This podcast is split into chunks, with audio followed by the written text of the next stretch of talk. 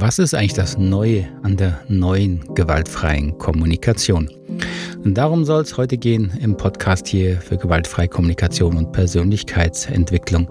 Am Mikrofon wie meistens und immer Markus Fischer. Ich begrüße Sie ganz, ganz herzlich. Ich freue mich, dass Sie mich hier wieder heruntergeladen haben oder mich neu gefunden haben. Dann ganz herzlich willkommen zum ersten Mal. Mir geht es hier darum, die gewaltfreie Kommunikation möglichst äh, praxisnah und lebenstauglich zu vermitteln. Und ähm, das war auch einer der Gründe, warum ich ähm, dann angefangen habe, das Buch zu schreiben. Ähm, war natürlich dann auch glücklich, dass mich ein Verlag danach gefragt hat, mal wieder ein Buch zur gewaltfreien Kommunikation zu schreiben. Und so hat sich das gut getroffen. Und das Thema jetzt, was ist neu an der neuen gewaltfreien Kommunikation? Auf das hat mich Norbert nochmal hingestoßen. Hi Norbert, äh, ein treuer Hörer und hier Unterstützer im Podcast Gewaltfreie Kommunikation, der auch gesagt, hey du, mich hat jemand gefragt, ja, was soll ich denn dann sagen? Also ich, okay, dann muss ich dann doch mal einen Podcast dazu machen, das macht ja Sinn. Also, das Buch, mein Buch heißt Die neue gewaltfreie Kommunikation, Empathie und Eigenverantwortung ohne Selbstzensur. Und das bringt es ein bisschen auf, schon auf den Punkt, beziehungsweise auf die Themen, die mich dazu gebracht haben, da nochmal ähm, neu drüber nachzudenken und es auf einer, äh, in einer neuen Art und Weise zu beschreiben, worum es in der gewaltfreien Kommunikation geht. Ich persönlich habe die gewaltfreie Kommunikation vor über 20 Jahren eben im Grunde so kennengelernt, wie ich sie auch beschreibe in meinem Buch. Nicht mit ganz den gleichen Themen, aber vom, vom Spirit her, von der Ausrichtung ist das für mich überhaupt nichts Neues.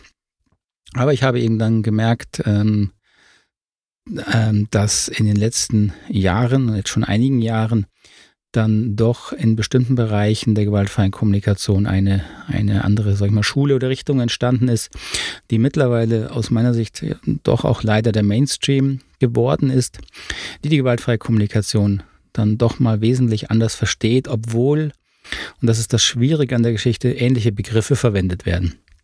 Und das macht natürlich nicht einfach, weil nach außen hin klingt es praktisch alles ähnlich. Ähm, aber die Prozesse und die Inhalte unterscheiden sich dann eben dann doch erheblich. So der Hauptauslöser für mich, dann nochmal ähm, kritischer hinzugucken und eine neue Ausrichtung zu beschreiben, war eben, dass ich, äh, dass es eine Menge Missverständnisse gibt, die mir immer wieder aufgefallen sind in meinen Seminaren, dass Teilnehmer kamen, die dann immer wieder davon gesprochen haben, ja, man darf ja nicht bewerten in der gewaltfreien Kommunikation, man darf nicht analysieren, äh, man hat bestimmte Sprachregeln, die wirklich sehr, sehr auffallend waren. Also das, es hat angefangen, dass man E-Mails äh, mit immer den gleichen Floskeln habe ich bekommen, äh, habe sofort gesehen, aha, da hat jemand wieder ein Seminar besucht, äh, weil er sich dann bemüht hat, kein Muss zu schreiben. Also man darf nicht müssen schreiben oder sagen.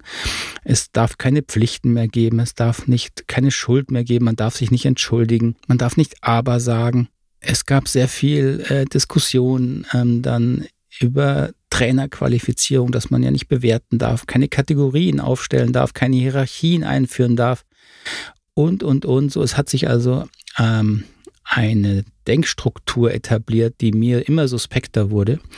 Und dann habe ich mich eben mal damit befasst, ähm, woher so Denkstrukturen eigentlich kommen, wie die entstehen. Ähm, und bin dann eben darauf gekommen, dass das sehr viel mit der Entwicklungspsychologie zu tun hat. Und ähm, habe eben dann angefangen, mich vertiefter, als es jetzt auch in der, äh, auch in Marshall Rosenbergs ähm, Seminaren darum ging, mich mit Entwicklungstheorien und Entwicklungspsychologie zu befassen.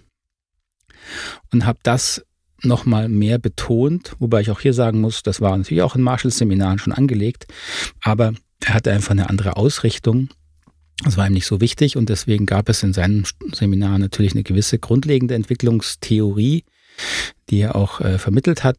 Aber da sie sehr, sehr äh, einfach und auch oft lustig vermittelt wurde mit seinen Puppen, mit seinen Giraffen- und Wolfspuppen, war das vielen wohl auch nicht ersichtlich, dass das eigentlich eine Entwicklungstheorie ist, also auch Entwicklungsstufentheorie ist. Und so konnte man da also leicht drüber hinwegsehen und hat das im Grunde aus meiner Sicht auch, glaube ich, nicht wirklich ernst genommen. Ähm, Und wenn ich also beschreiben müsste, was ist jetzt, was sind die neuen Aspekte, die ich nochmal versucht habe, neu zu greifen und neu zu beschreiben, dann habe ich das im Buch versucht, unter den drei Überschriften und den drei, sag ich mal, Grundpfeilern ähm, zu benennen mit Freiheit, Eigenverantwortung und Entwicklung. Das sind nicht jetzt große Worte, aber mir geht es darum, diese drei Aspekte ähm, sozusagen als Grundströmung nochmal neu zu betrachten, ernst zu nehmen und eben dann auch zu untersuchen, was hat das jetzt für Auswirkungen, wenn es mir darum geht, ähm, das Thema Persönlichkeitsentwicklung mithilfe der gewaltfreien Kommunikation äh, in Angriff zu nehmen. So, und da ist eben das Thema, ähm, grundsätzlich das Thema natürlich Freiheit für mich, auch wenn sehr fraglich und umstritten ist und auch viel untersucht wird, wie frei ist der Mensch wirklich in seinem Denken. Ja, das ist durchaus nicht so einfach, wie es erstmal klingt. So macht es für mich äh, wenig Sinn, dem Menschen jegliche Freiheit abzusprechen, weil natürlich ähm, das Thema sehr eng mit, dem, mit dem Bereich Verantwortung verknüpft ist. Also ich kann ja nicht äh, etwas Verantwortung übernehmen, indem ich komplett unfrei bin. Zumindest ist es nicht ganz so einfach, finde ich, das zu begründen. Und deswegen ist mal die menschliche Freiheit und auch die Freiheit, richtig und falsch zu handeln, mal als Grundaktion wirklich wichtig. Und schon diese ähm, diese Beschreibung aufzumachen, zu sagen, okay, der Mensch kann also gut und böse sein, er kann gut und böse handeln, er kann das Richtige und das Falsche tun. Das als Spektrum wieder ins Denken zu nehmen, ähm, wieder ernst zu nehmen, das ist mir wichtig, weil sonst schnell in die gewaltfreie Kommunikation ähm, was sehr naives, oberflächliches reinkommt im Sinne von, ja, der Mensch ist ja immer gut und er tut ja alles nur aus seinen Bedürfnissen heraus. Ja, das tut der Mensch. Aber nur weil er etwas aus Bedürfnissen heraus tut, heißt eben noch lange nicht, dass es deswegen gut ist äh, oder äh, auch nur gut gedacht ist. Ganz im Gegenteil, es kann entweder äh, unbewusst äh, fahrlässig sein oder es kann auch bewusst böswillig sein und trotzdem ist es natürlich ein, ein Versuch, Bedürfnisse zu erfüllen. Also diesen Bereich, die Freiheit im Denken wieder ernst zu nehmen und zu untersuchen und in die, in die Arbeit mit einzuführen, war ein, ein wesentlicher Aspekt. Ganz eng verknüpft damit ist natürlich das Thema Eigenverantwortung. Das ist ja mm, sehr eng auch in der gewaltfreien Kommunikation angelegt, wurde aber aus meiner Sicht im Mainstream dann auch versucht, wieder, äh, ich sage mal, nicht so ernst zu nehmen. Und Eigenverantwortung heißt eben, dass ich für meine inneren Prozesse, für meine Gedanken, für meine Gefühle, für meine Bedürfnisse und natürlich für Entscheidungen 100% selber verantwortlich bin, selbst wenn ich in diesen Bereichen nicht überall bewusst bin. So, das ist eine Frage meiner inneren Ausrichtung. Ja, meiner, es ist eine Art Entscheidung, ob ich sage, ja, ich bin unbewusst, ich handle häufig unbewusst und trotzdem übernehme ich dafür Verantwortung. Klingt vielleicht paradox, ist für mich aber ein großer Unterschied, ob ich mich damit befasse und innerlich die Haltung vertrete, dass Menschen da eigenverantwortlich sind, solange sie gesund sind, oder ob ich das eben nicht tue. Und wenn man das ähm, radikal ernst nimmt, dann klärt sich eben auch sehr viel in der Kommunikation, weil sich dadurch Verantwortung für Gefühle eben sehr schnell richtig verteilt, da wo sie hingehört. Und das war auch eine Entwicklung in der gewaltfreien Kommunikation, wie sie leider eben sich im Mainstream breit gemacht hat, dass dort im Grunde wieder was Ähnliches passiert ist, was einfach in der normalen Alltagskommunikation immer passiert, nämlich dass man versucht hat, die Verantwortung für die Gefühle wieder subtil äh, rumzuschieben, dahin, wo sie eben nicht hingehören. Ein, ein äh, vielleicht lustiges Beispiel ist eben das, was, was ich so oft gehört habe, dass dann eben so merkwürdige Sätze kommen, ja, wenn du, wenn du so und so laut sprichst, dann verliere ich echt die Verbindung zu dir. Ja, das ist so ein typischer GFK-Satz, wo mir schon innerlich fast wieder die Hutschnur hochgeht, weil er im Grunde ja wieder nur sagt, hey, du bist schuld, äh, wenn, äh, wenn, wenn ich genervt bin. So, so könnte man es einfacher sagen, hätte man es früher gesagt. Das klingt ein bisschen ungeschliffener und nicht ganz so hochgestochen, wie es mit gewaltfreier Kommunikation klingt, ist aber inhaltlich und von der Bewusstseinsebene sagt das völlig das Gleiche aus. Und ähm, wenn man eben dann nicht ähm, die Kommunikation wirklich radikal so reflektiert, wie ich es eben finde, dass sie in der GfK angelegt ist, nämlich dass Selbstverantwortung 100 Prozent für die eigenen Gefühle auch ähm, durchgezogen wird, dann kommen eben so merkwürdige Konstruktionen raus. Aha, wenn du und du so laut bist, dann muss ich, dann verliere ich ja die Verbindung zu dir. Äh, Verbindung als Bedürfnis ist schlicht etwas, was ich in mir selber schaffe zum anderen und da kann der andere tun oder lassen, was er will. Dafür bin ich immer selber verantwortlich. Um innerlich den Kontakt zu jemandem zu halten, da kann der andere gar nichts für tun. Es kommt völlig darauf an, wie ich die Person oder mich bewerte. Ähm, sobald ich sie natürlich heftig abwerte, verliere ich die Verbindung zum anderen logischerweise. Oder auch wenn ich mich abwerte. Da kann der andere aber nichts dafür. Das ist im Grunde eine ganz simple Aussage, die auch Marshall Rosenberg nie anders getroffen hat. Aber das hat sich eben im Mainstream der GfK wirklich abgeschliffen. Ähm, und dann entsteht natürlich ganz schnell wieder eine ich sag mal, eine Nettigkeitssprache. Man achtet dann eben darauf, den anderen nicht in Anführungszeichen zu verletzen, indem man die richtigen Worte verwendet, indem man bestimmte Sprachstrukturen nicht verwendet und, und, und.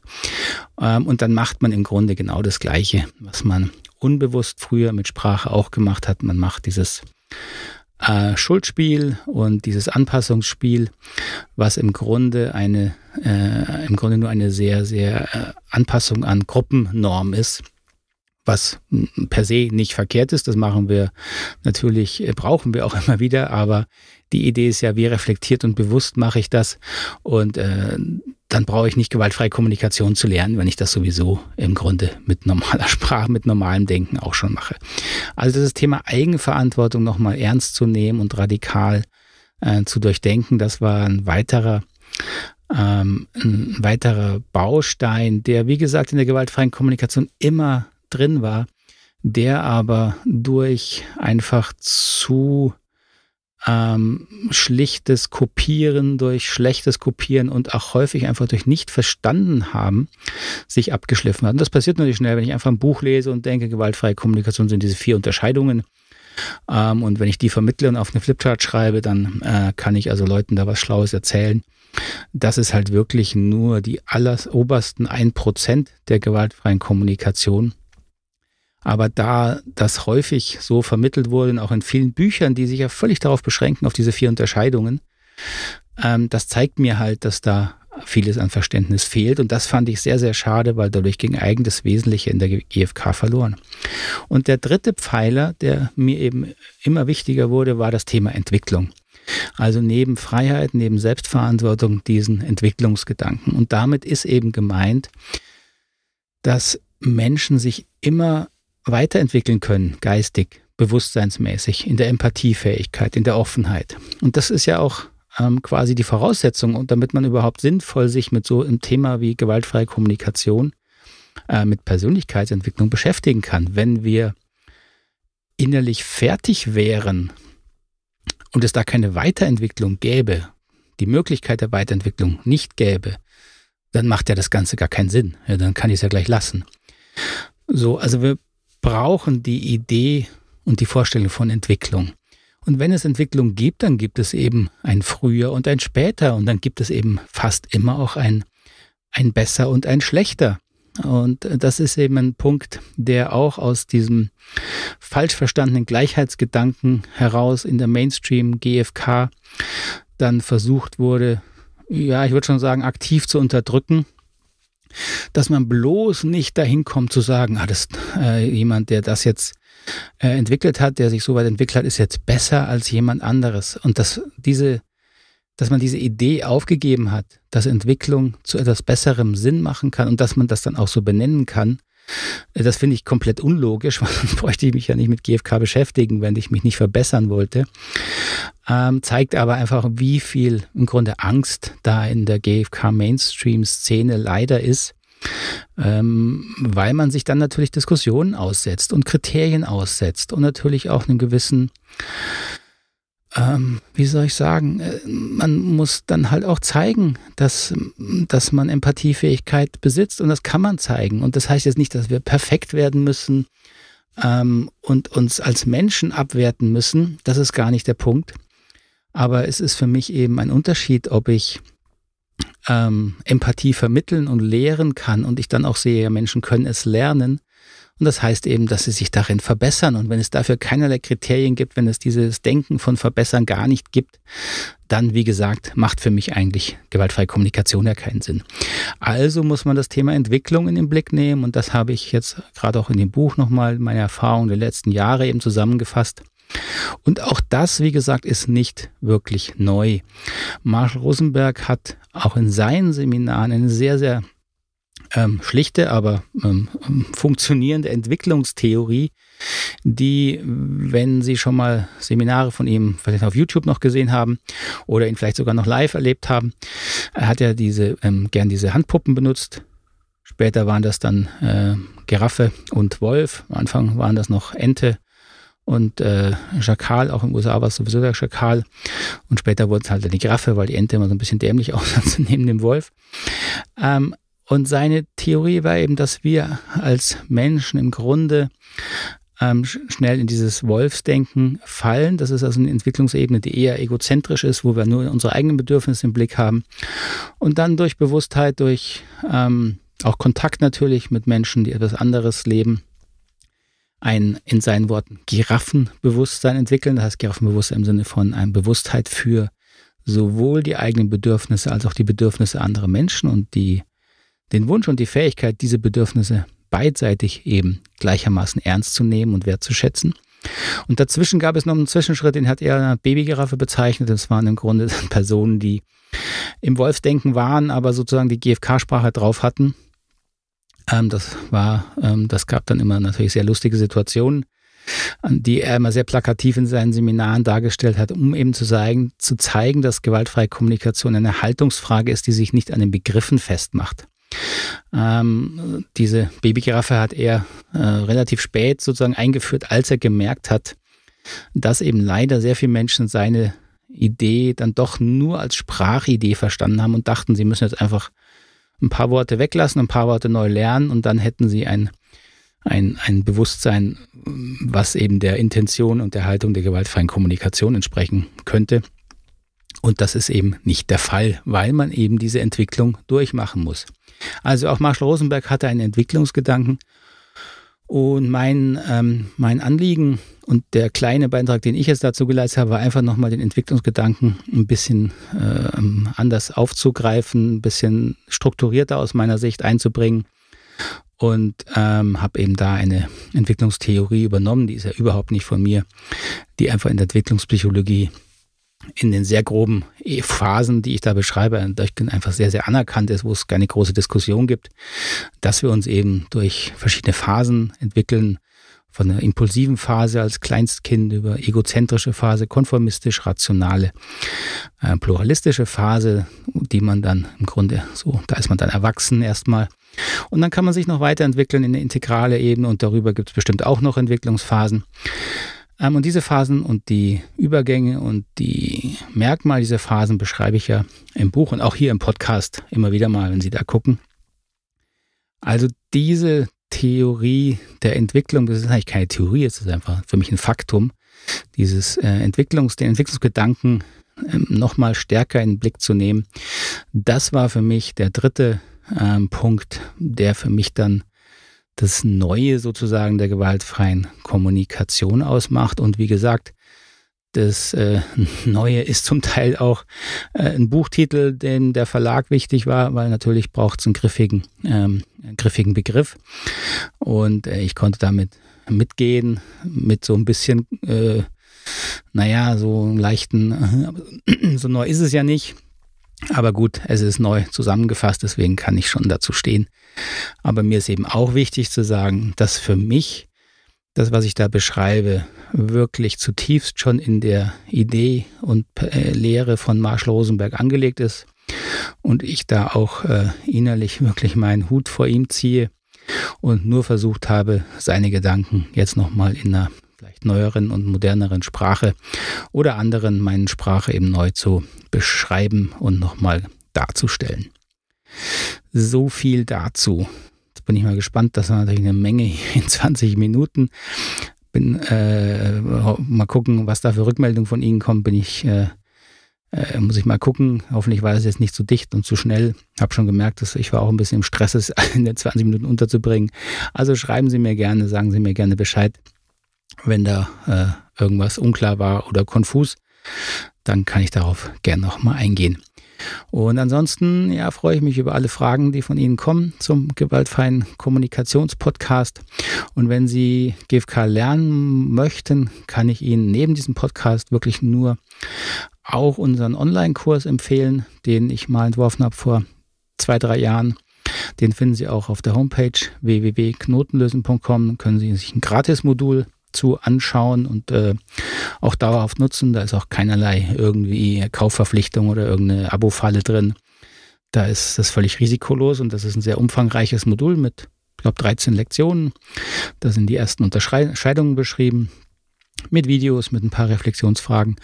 Und der ganze große Kurs, das sind mittlerweile acht Module mit über 50 Lektionen, regelmäßigen Live-Webinaren mit mir, die mittlerweile sehr, sehr rege benutzt werden und wo es tolle Diskussionen gibt und auch eben ähm, Einzelthemen, also wo Menschen ihre Fragen stellen und ihre realen Probleme schildern und ich dann aus Blick der gewaltfreien Kommunikation darauf eingehen kann, bisschen helfen kann beim empathischen Sortieren, wie wir das nennen, um eben auch die Bedürfnisebene klarer zu kriegen. Also dieser Online-Kurs hat sich sehr, sehr bewährt jetzt nicht nur durch Corona-Zeiten und dem ganzen Online-Lernen, sondern einfach, was eine tolle Möglichkeit ist, im eigenen Rhythmus äh, und relativ unaufwendig und günstig ähm, gewaltfreie Kommunikation zumindest ein gutes Stück weit zu vertiefen.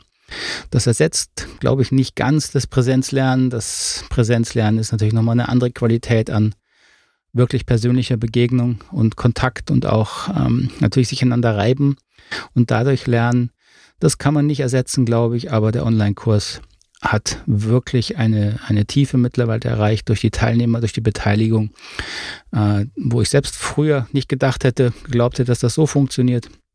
Und auch die Rückmeldungen sind, ohne hier zu übertreiben, sehr, sehr, sehr positiv. 95 Prozent empfehlen den. Das finde ich, ist ja fast äh, wie früher war also wenn man 95 Prozent Wahlbeteiligung positiv hatte, dann das war schon wieder sehr suspekt, aber es ist wirklich so, ich kann das nur so sagen. Ähm, also wenn Sie dazu Fragen haben, mehr Infos brauchen, melden Sie sich gerne bei mir. Dann können wir das auch gerne besprechen. Gut, dann lasse ich es jetzt mal für hier. Ich wünsche Ihnen noch einen ganz schönen Tag, wenn Sie in den Tag gehen. Oder eine gute Nacht, schöne Träume und äh, hoffe, Sie wieder hier begrüßen zu dürfen beim nächsten Podcast. Dann in ein oder zwei Wochen, je nachdem, wann ich das schaffe. Alles Gute, bis dahin. Tschüss, Ade.